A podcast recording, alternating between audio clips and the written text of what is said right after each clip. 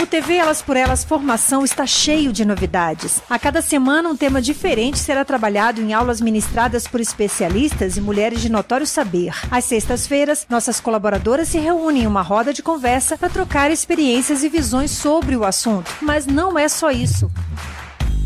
Como você já sabe, o objetivo do nosso programa é preparar e formar mulheres para a disputa política. Por isso, convidamos companheiras de todos os cantos do país para compartilhar suas histórias e trajetórias com a gente. Então anota aí, de segunda a sexta, a partir das quatro da tarde, tem TV Elas por Elas Formação na TV PT.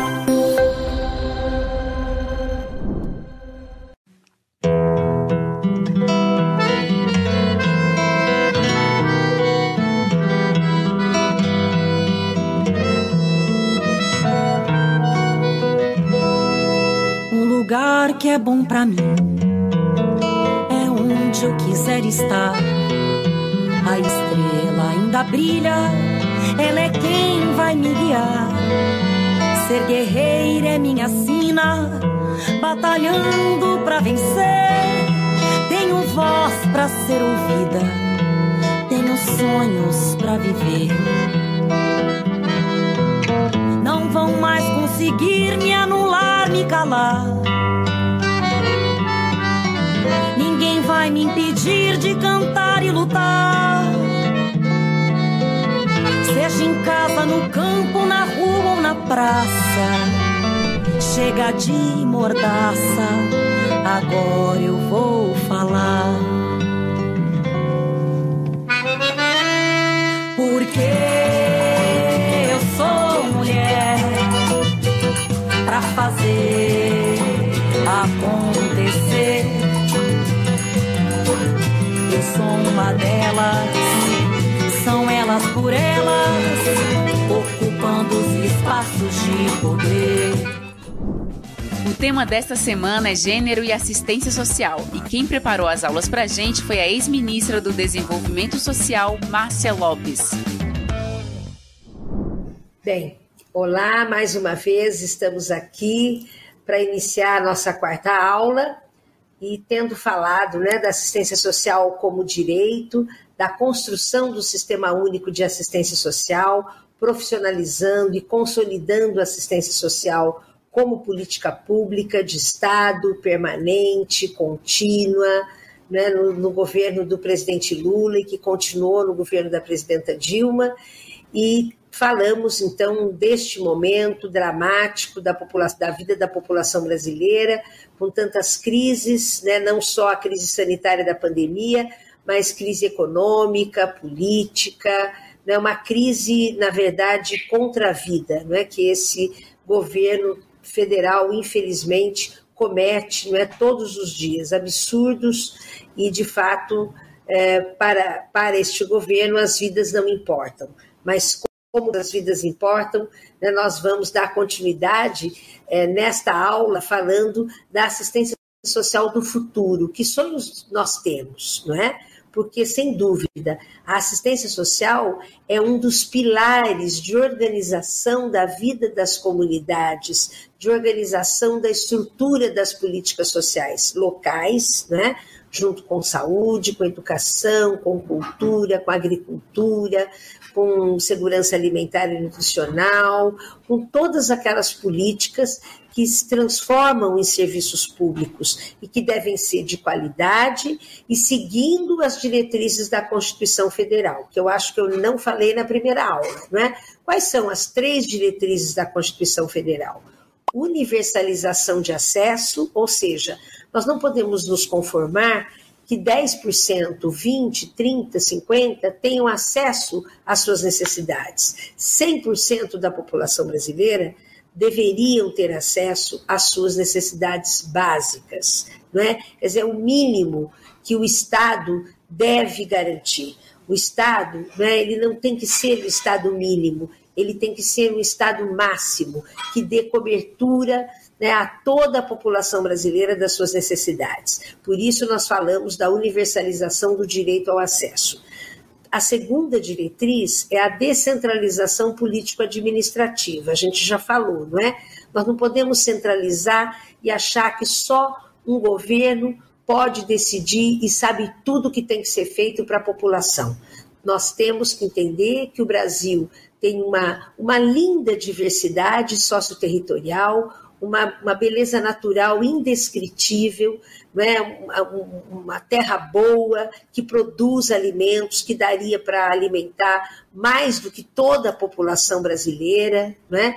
E, e, que, portanto, essa descentralização é fundamental no debate, no reconhecimento da realidade, no planejamento, né, na identificação das, da, da, das realidades mesmo, da vida né, das mulheres, das famílias em cada território e a participação da sociedade. Se antes da Constituição nós vivemos aquele período né, de ditadura militar, de repressão, em que as pessoas é, eram caladas né, ao falar, ao criticar, ao reivindicar, a Constituição brasileira estabelece como diretriz de todas as políticas públicas a participação. Por isso, fazer plenárias, ter grupos de estudo, fazer conferências, ter conselhos, participar de comitês, de comissões, é tão importante. Claro que isso é trabalhoso.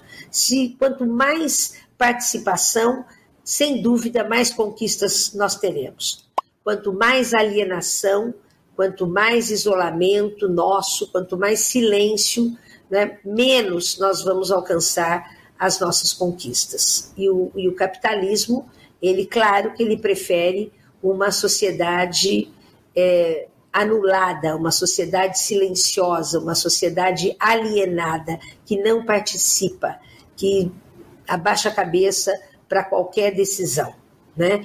Então, é, nós temos, para ter um futuro diferente do que nós estamos tendo hoje, né? porque a, a, esta é a conjuntura. Nós temos uma história e uma história que se mistura né? com situações muito difíceis, né? terríveis, tristes, desumanizadoras, quando a gente pensa nas violências todas, né?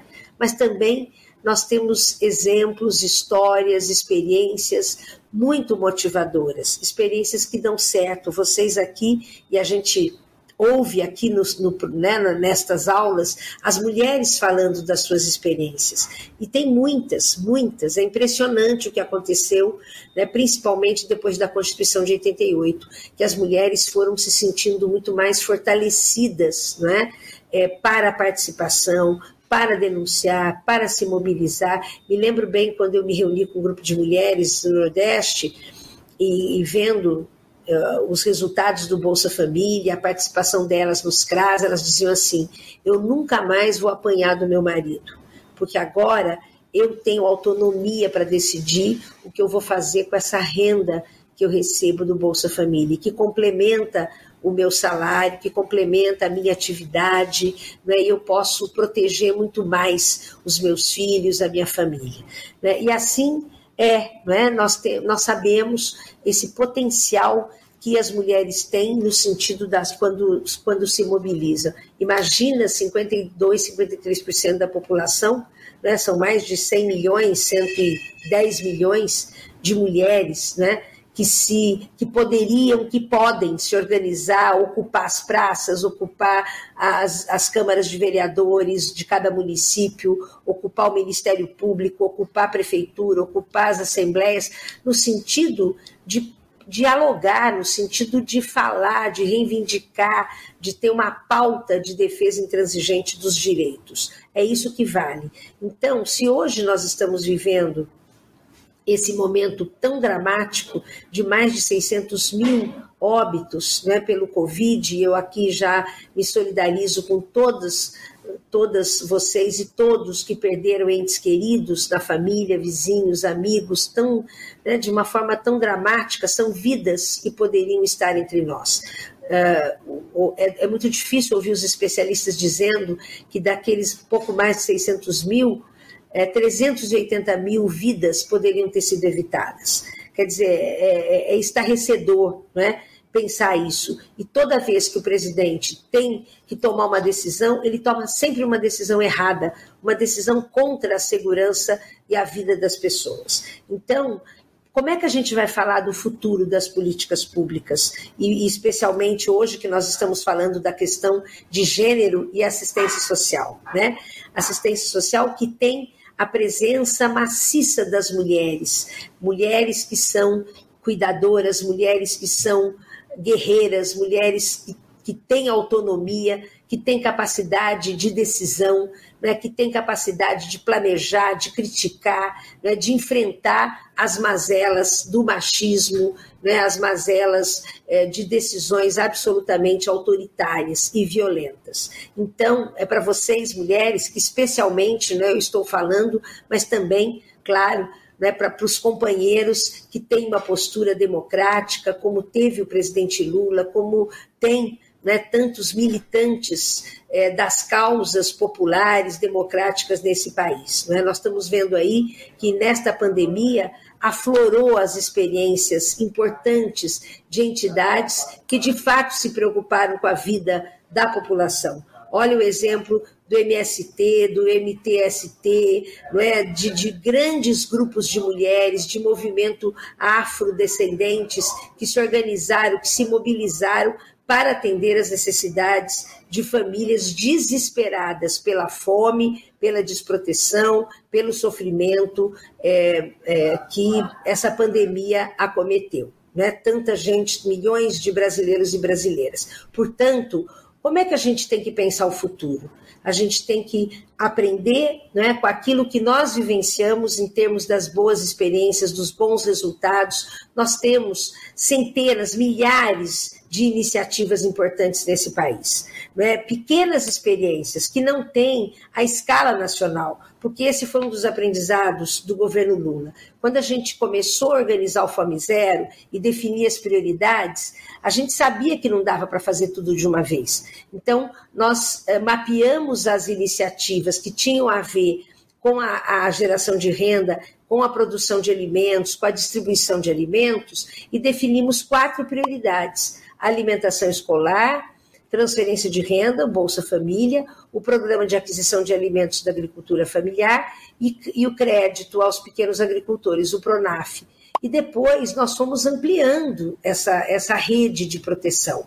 E é claro que os, que os, os resultados vieram. Nós fomos mapeando as entidades, né? É, é, de organizações não governamentais. E as mulheres sempre estavam aí presentes, em todo o Brasil experiências que eu não tenho tempo de falar aqui, mas que vocês sabem, nós publicamos, inclusive, tem muitos vídeos, né? E vocês nessas aulas estão vendo, ouvindo as mulheres falarem. Então, é, experiências, claro, que foram pequenas, mas que a partir delas nós fomos ampliando. Isso foi uma das, das estratégias importantes. Nós priorizamos poucas experiências, poucas áreas de políticas públicas no início, mas nós demos escala nacional. Me lembro que a gente começou a comprar 800 mil litros de leite por dia dos pequenos produtores do Nordeste, que a gente sabia que até 2015 nós tínhamos que implantar pelo menos um CRAS por município brasileiro, para começar a dar essa, né, dar esse, eh, eh, eh, essa estruturação na rede de assistência social. E assim foi. Então, nós criamos a Frente Nacional em Defesa do SUS e da Seguridade Social.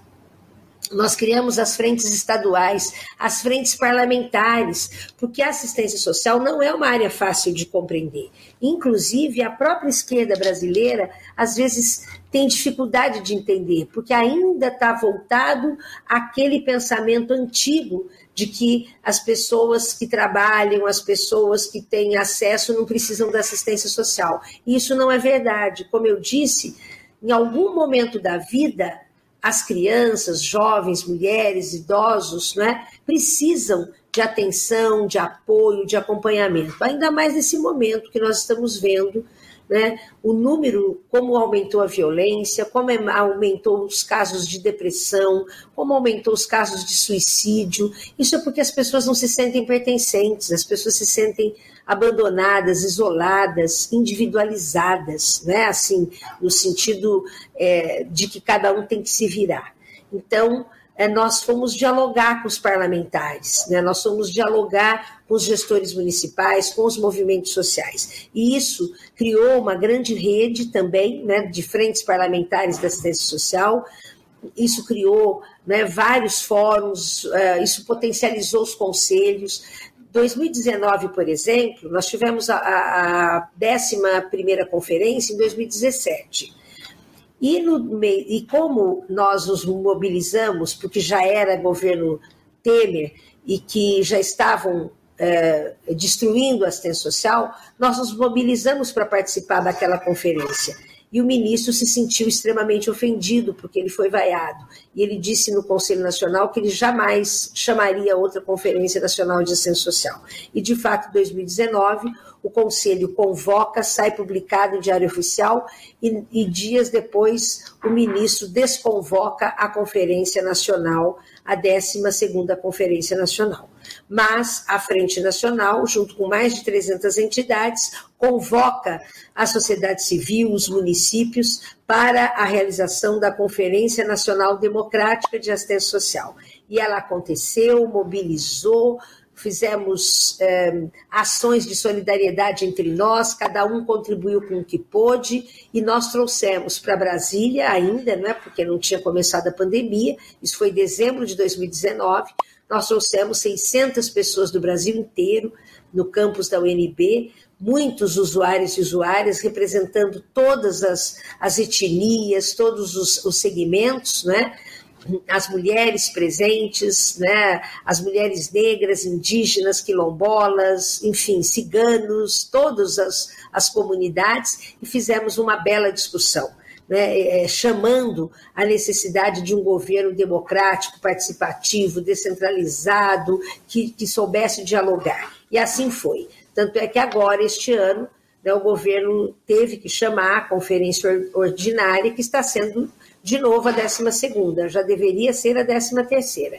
Então, vocês observam como um governo pode fazer avançar ou pode retroceder quando ele não tem compromisso ético político, quando ele não tem compromisso com a vida das pessoas. Então, é, na, semana do dia 15 a 19 de dezembro, nós teremos a Conferência Nacional, a 12ª Conferência Nacional de Assistência Social, que será virtual, que vocês podem participar né? E é muito importante que vocês procurem a rede socioassistencial. O futuro não será o que foi o passado e nem o presente. O mundo está mudando, todo o mundo. O mundo do trabalho, o mundo das relações, né? o mundo da, da própria formação, expectativa. Né? Da, nós, nós sabemos o que é o tempo da infância hoje, o que é o tempo da juventude, né? o que é a vida das mulheres, então nós, dos trabalhadores. Então, é muito importante que a gente construa, tenha a capacidade de construir o futuro, rompendo com determinadas amarras, com determinadas estruturas burocráticas que não ajudam em nada, não é? A que a gente, de fato, possa pensar, refletir e propor iniciativas que atendam às necessidades. A vida pode ser muito simples, a vida né, pode ser muito prazerosa quando ela é vivida no coletivo, quando ela é partilhada no coletivo. Isso nós já mostramos em qualquer país do mundo né, que queira esse desenvolvimento social, econômico sustentável, ele vai né, favorecendo esse processo de construção coletiva.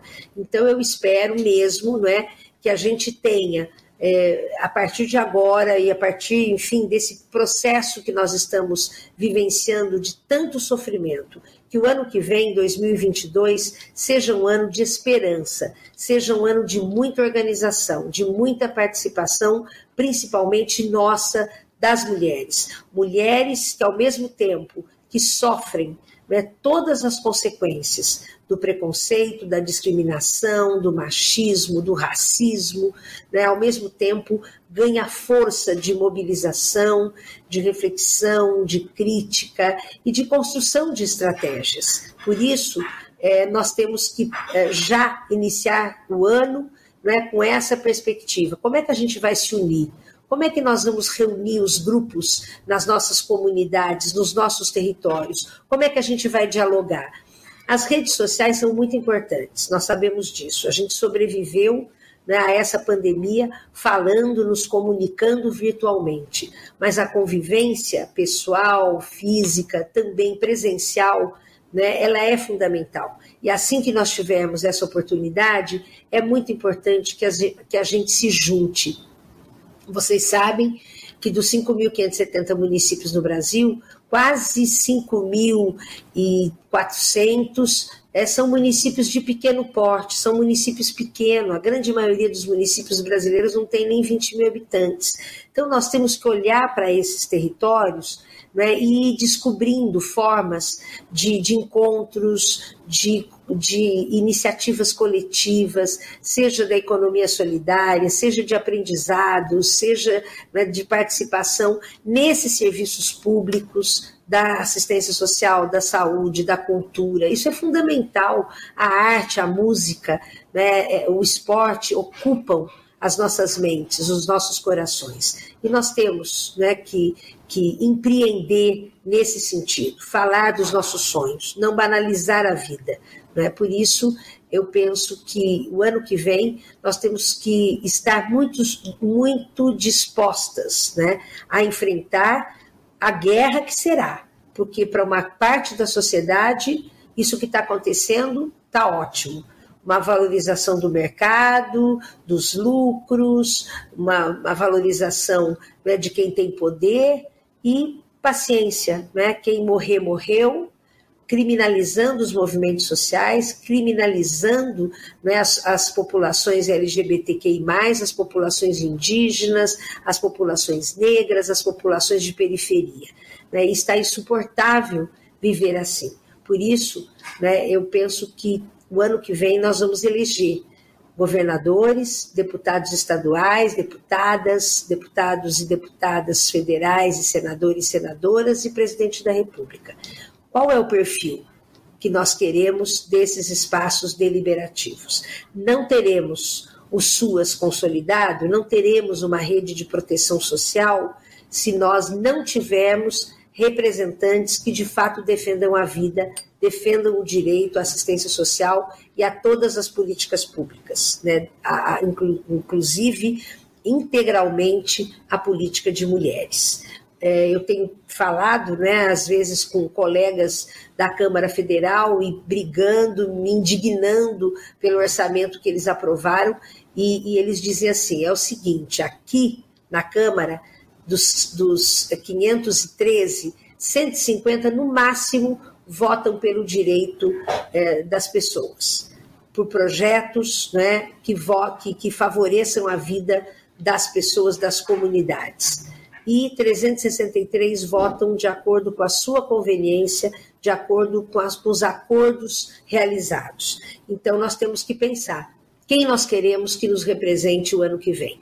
Na presidência da República, nos, nos, no Congresso e, e nas Assembleias Legislativas. Nós temos que fazer esse diálogo com as mulheres, porque as mulheres, vocês sabem disso, as mulheres têm uma sensibilidade, as mulheres sacam as coisas né, que acontecem ao seu redor, na sua comunidade, no seu território. E é isso que nós temos que potencializar.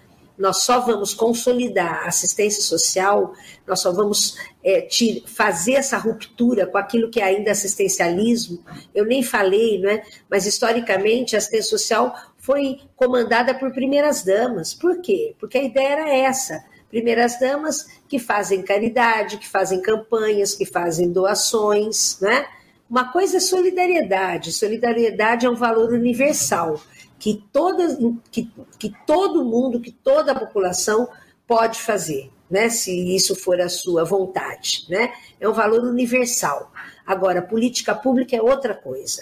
Então, é claro que vocês estão vendo aí que a, a primeira dama voltou né, a querer achar que ela pode é, atender e responder às necessidades da população. Lê do engano. Tanto é que nada, né, nada tem resultado. Agora eles estão querendo, mais uma vez, né, extinguindo o Bolsa Família, que a Tereza já explicou tão bem, né, criar um, o Auxílio Brasil que ninguém sabe o que é.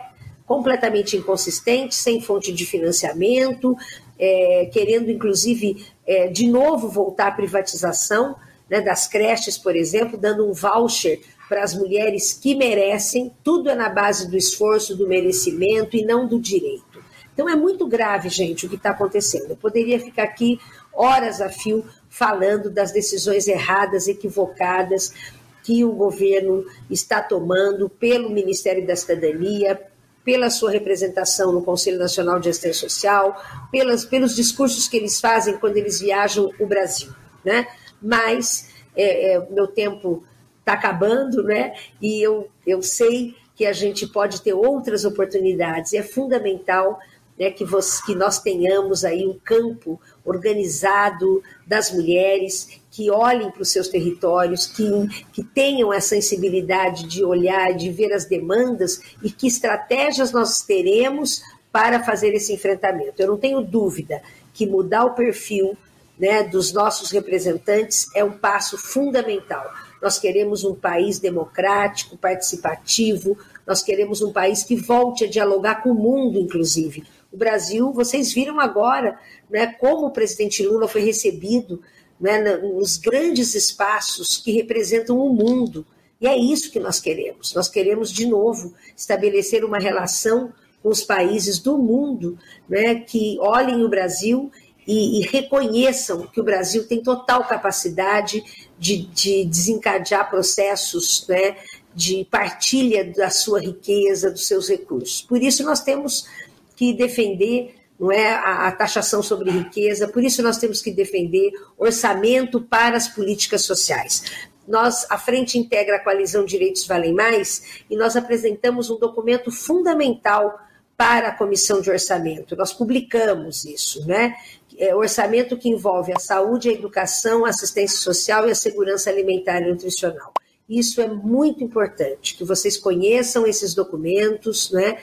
Que vocês nós temos aí inúmeras iniciativas pelo Instituto Lula, pela Fundação Perseu Abramo, pelos setoriais, pela Secretaria Nacional de Políticas de Mulheres, e é assim né, que nós devemos e podemos nos organizar e nos inspirar. Né? Nós queremos um, um país nós queremos um futuro que nos traga segurança, que nos traga motivação, que nos traga esperança né, daquilo que são os nossos sonhos. E os nossos sonhos são muito simples, se a gente pensar que o país produz riqueza para todo mundo e que o, seja a produção, seja o nosso trabalho, seja a nossa participação comunitária, né, cada, cada atitude nossa pode representar um passo a mais nessa conquista das nossas liberdades, né, do sonho feminista, do sonho da, da, da, partilha, do sonho da equidade e da igualdade. Então, parabéns mais uma vez, a TV era Elas por Elas, é, parabéns por essa iniciativa de formação tão importante e eu espero né, que cada mulher que eu vá encontrando por esse país afora, é, de fato, nós estejamos juntas, né, e todos juntos e juntas nesse sonho de um país melhor, de um país que volte a ser democrático, participativo e tenha o sonho da igualdade. Um grande abraço a todas vocês. Eu estou sempre por aqui à disposição para a gente partilhar né, dessas nossas lutas e desses nossos sonhos. Um grande beijo a todas. Primeiro eu quero começar me apresentando. Sou Beatriz, é, assistente social daqui do Amazonas. É uma grande honra estar podendo participar desse programa, que é mais um desabafo do serviço social, né? Pelo enfrentamento que nós estamos passando, pelo desmonte mesmo é, do Bolsa Família, que é um benefício de transferência de renda, a gente já entra com esse embate, porque nós sabemos que uma comunidade que recebe o benefício de transferência de renda. Aqui na minha comunidade, que nós não temos é, rodovias, nós somos cercados por águas. É, Para você chegar numa localidade, você pega um carro, viaja mais de três horas, e depois de três horas você pega um barco que viaja três, quatro dias para chegar naquela comunidade. Como você vai falar para aquela pessoa, aquele usuário, que o benefício dele foi cortado, que ele não se enquadra no perfil socioeconômico. Então, esse é o grande enfrentamento do serviço social, não só no, no Amazonas, mas de, de, um todo. É a angústia do, do, serviço social, é a angústia das assistentes, dos assistentes, que estão na linha de frente nos equipamentos, porque com o desmonte da, da, do serviço social, nós tivemos, em 2018, nós tivemos uma conferência não democrática, que ela não foi legitimada, e foi os assistentes sociais e a sociedade civil que chamou essa reunião, essa conferência em Brasília. Então, esse governo, ele é negacionista, ele não dá vez e voz para a população menos favorecida, e o intuito do serviço social é ser o, elo. Não que a gente seja a fala do usuário, mas nesse momento se faz necessário. Se faz necessário que os, os assistentes sociais falem pelos usuários, falem pela população menos favorecida, porque para você ir numa comunidade e a pessoa ela vê como uma esperança você e você não ter o que dizer para ela, porque você não é gestão, você não é gestor, você é apenas um trabalhador. E nós ganhamos grande destaque no período da pandemia, porque nós fomos convocados, nós fomos para as ruas, nós fomos trabalhar sem vacina, aí brigamos pela vacina, e o trabalhador tinha direito, não tinha, brigamos. Eu tomei a vacina na, na época do por idade, não por ser trabalhadora. Então a gente se sente se sente com direitos violados dos usuários, porque esse é o grande foco é, da proteção básica, da tipificação, é, do benefício de prestação continuada do BPC, que tem famílias que deixarão de receber por não ter feito o atendimento no CRAS, porque o CRAS dos municípios, eu não sei se como está funcionando nos outros estados, mas aqui, em especial no Amazonas, para você marcar é, para um CRAS você tem que ir para uma fila e só tem vaga daqui a três, quatro meses. E como que esse usuário vai fazer? É, esses são os, os desserviços, né? E assim, nós ficamos é, a mercê, porque nós não somos, nós somos trabalhadores, nós cumprimos ordem, e quanto cidadã, quanto pessoa, a gente tem que avaliar a conjuntura avaliar que nós temos um grande poder, que é o voto, e ano que vem é um ano político, e a gente já tem que pensar agora no futuro. O que, que a gente quer para o futuro? O que, que a gente quer para 2022? A gente quer continuar nesse mesmo, nesse mesmo âmbito? O que, a gente quer para os nossos filhos, para a nossa geração? É, a economia está lá em cima. É, nós não temos mais. Todos os benefícios foram, foram foram cortados, se não foram extintos, foram cortados. É, o, o grande, o Enem aí, o Enem foi um, um, um ato histórico que nunca houve, não houve acesso. É, os jovens estão a mercê, a população está a mercê. Eu estou muito feliz de estar participando com vocês aqui, de estar podendo é, trazer esse, esse esse momento, essa, essa fala, não só dos usuários, como da população em situação de rua, é, aqui do meu estado também, porque nós desde 2017 nós brigamos por essa população. Nós só temos um, um abrigo que só comporta 40 pessoas e nós temos mais de 3 mil pessoas em situação de rua. E também só temos um centro pop que fica numa área periférica, difícil localidade, que ninguém consegue acessar. Então, esse é o desmonte na ação social, não só a nível de, do Amazonas, mas a nível de Brasil. Se falar com colegas de outros estados, é a mesma precariedade. Os colegas estão sem, sem, sem saber o que vão fazer para executar a política de assistência, essa política que é tão linda, tão bonita, que, que ao, aos olhos dos governantes é uma política para pobres. E pobres não têm direito a vez e voz. Mas nós, como, como trabalhadores e trabalhadoras, temos que fazer a garantia desse direito, dessa população, dessas pessoas menos favorecidas.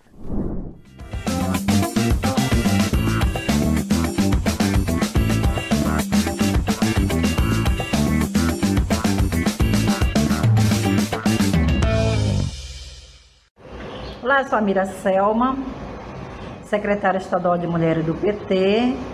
Estou entregando a minha gestão agora esse ano. E sou da articulação de mulheres do Amazonas.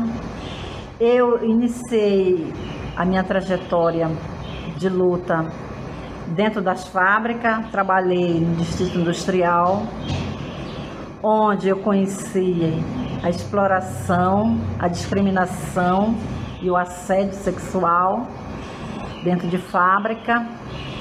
A minha trajetória de luta vem desde aí, né, onde eu conheci o Sindicato Metalúrgico, onde nós fundamos o Comitê da Mulher Trabalhadora, onde a gente trabalhava essa trajetória de luta, né? Dentro das fábricas, principalmente as mulheres, as meninas, na verdade eram meninas novas ainda, né? Que, era obrigada a fazer laqueaduras para não ter filho. E as mulheres que tinham que submeter, as meninas, que era submeter a dizer que não tinha filhos, né? porque não também não conseguia emprego. E era uma questão de sobrevivência né, das mulheres. Existia toda assim essa, essa questão de exploração. E nós, mulheres, no Comitê da Trabalhadoras, lutamos contra toda essa, essa questão de discriminação e essa exploração contra as mulheres. Né? E da greve de 85, onde nós conseguimos várias conquistas, né, mas as, as lideranças foram perseguidas muitos anos, né? E eu tô nesse nessa, nessa luta aí também, né, de sobrevivência, né? Passei 10 anos desempregada e sendo perseguida. Mas daí eu me filiei ao Partido dos Trabalhadores 1985, onde sempre trabalhei a bandeira das mulheres, né? E hoje, enquanto secretária, estamos trabalhando mais mulheres na política, trabalhando essa, essa questão do patriarcado dentro do partido, que é muito forte ainda, né? A questão da violência política também dentro do partido, é muito forte contra as mulheres. Não, não, não, não posso de, deixar de dizer aqui que não existe isso dentro do partido nós mulheres sofremos na pele, né? O TV Elas por Elas Formação de hoje fica por aqui. Mas amanhã tem roda de conversa sobre gênero e assistência social com a ex-ministra do Desenvolvimento Social, Márcia Lopes, a ex-conselheira nacional de assistência social, Solange Bueno, e a superintendente de assistência social, Leísa Mendes de Souza. Você encontra todos os nossos programas na playlist TV Elas por Elas Formação no canal da TVPT no YouTube e em formato de podcast podcast no Spotify.